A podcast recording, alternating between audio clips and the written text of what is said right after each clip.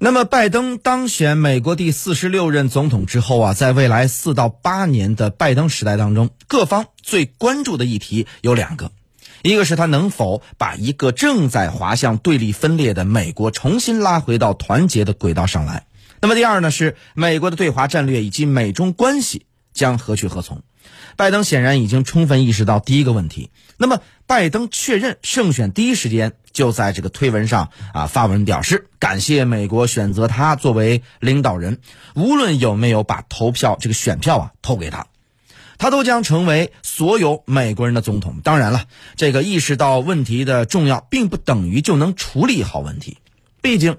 特朗普时代制造留下的裂痕已非一朝一夕可以弥平。那么，对内之外。更大的挑战呢是如何面对中国的强势崛起。直白的说啊，拜登时代的美国对华战略以及美中关系，将会影响到美国的霸权地位能否稳固，以及美国正在下行当中的运势能否稳住。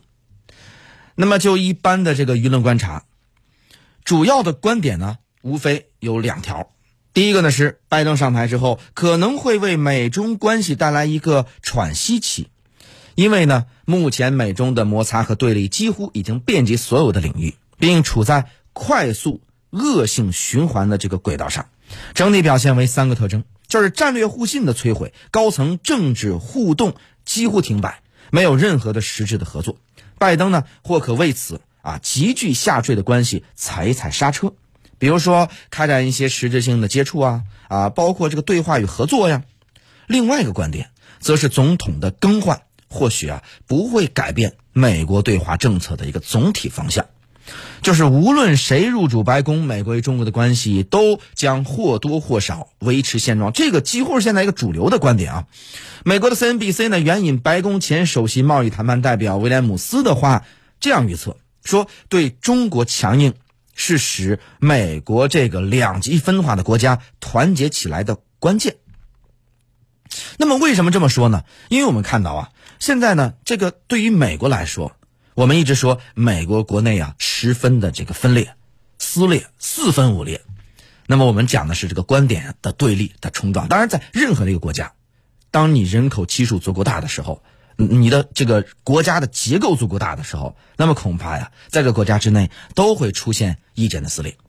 那么当然，这种撕裂有大撕裂、小撕裂啊。小到一个小的话题，一个社会新闻出来以后，两方观点观点截然对立；大到对政治议题的对立。那么美国呢，显然是出现这么一个问题，就是说呀，它不是简单的在社交媒体上啊有一些社会新闻，比如说这个啊这个女子这个跳水，警方该救不救，是吧？或者说是等等其他一些社会新闻，两边在这朋友圈当中来回撕来撕去，这个呢都不叫事儿。重要的是在政治议题上，在大的议题上，两方观点严重对立。那么美国呢？现在是这么一种局面，但是有一个但是啊，那就是说，当涉及到中国议题的时候，无论是民间还是官方，民间这个议题啊，在这个这个问题上几乎达成一致了。那么同时呢，我们看到在官方，就在国会两院、参议院、众议院。一个民主党把持，一个共和党把持，那么两党在这个问题上也达成一致。也就是说呢，是美国史无前例的有这么一个议题，是无论是民间和官方，还是说就官方，咱们说这个国会两院，就是说所谓的民主党和共党两党吧，他们之间能够在这个问题上如此一致，那么就是对待中国的态度。所以呢。就是咱们刚才说了，美国 CNBC 呢援引白宫前首席贸易谈判代表威廉姆斯的话。预测对中国强硬是使得美国这个两极分化的国家团结起来的关键所在。以上两个矛盾呢，并不矛盾，观点并不矛盾啊。相信呢，即便不是专家，也可能有类似的推断。但我们认为，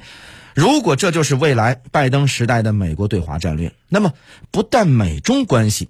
将很难获得根本的改善，对于美国本身的处境也会造成极为不利的影响。美国对华战略出现明显的变化，这个始自奥巴马时代的他重返亚太，或者是亚太再平衡吧。特朗普时代呢，不过是在这样的战略上加重砝码而已。从奥巴马到特朗普，美国之所以改变对中国的态度，说到底就是所谓的修昔底德陷阱的一个逻辑。因为自奥巴马上台，二零一零年中国的这个 GDP 就超过日本，成为全球第二，这就跟美国之间形成了老大老二的之间的矛盾。那么对美国的霸权啊构成挑战，美国当然要像过去对付所有对美国构成挑战和威胁的国家一样，必欲压之除之而后安。那么至于对这个川普对中国一而再的这个丑化妖魔化，不过是为美国的政策提供一个合理化的借口而已。这样的战略，拜登上台以后要不要追随，或者甚至是再进一步的加码呢？取决于美国的战略智慧。这又建立在一个三个形势的评估以及了解之上。第一，从重返亚太到印太战略，十年过去了，中国崛起的势头被压制住了吗？不但没有，两国差距从 GDP 到科技再到军事再到太空，哪一项不在持续缩小之中呢？那么能不能换一种战略思路呢？哎，与中国共建这个 G 二 G two 模式，就是过去咱们说的这个啊，过去 G 七到后来这个啊这个 G 八，再到后来这个 G 二零模式。那么现在能不能就是两强 G 二模式进行良性的竞争与合作呢？然而能不能又与以下两个认知有关？对中国体制的重新正确认知。那么长期以来，美国和西方看中国普遍存在着成见或者是偏见吧，严重束缚并扭曲了他们的中国观。随着中国持续的方方面面的成功，特别是对二零二零新冠疫情的表现，能否让美国产生反思，从而对中国发展体制有着正确的认识和评价呢？将影响到美国今后对华战略的思维。第三，对中国崛起后会否称霸意图的研判，这点中国一再表明，中国追求的是主权、领土的完整统一，并没有意图在全球称霸呀。但是美国始终不放心，而且似乎也从未真正了解，因此只能期待双方能够有更深入的战略沟通，建立更深的、更强的战略互信了。拜登时代对华战略因此啊。是一个很重大的战略选择，不仅影响到美中关系如何发展，更会牵动到美国霸权地位能否稳固，以及美国运势能否止住下行。好，那么就这个世界趋势啊，未来的发展趋势，拜登上台之后对中国将来的一些啊，他的政策走向，以及中美之间的未来的关系的发展，各位呢可以在私家车九九九我们的微信公众平台上回复“世界”两个字，回复“世界”。跟你看一篇文章，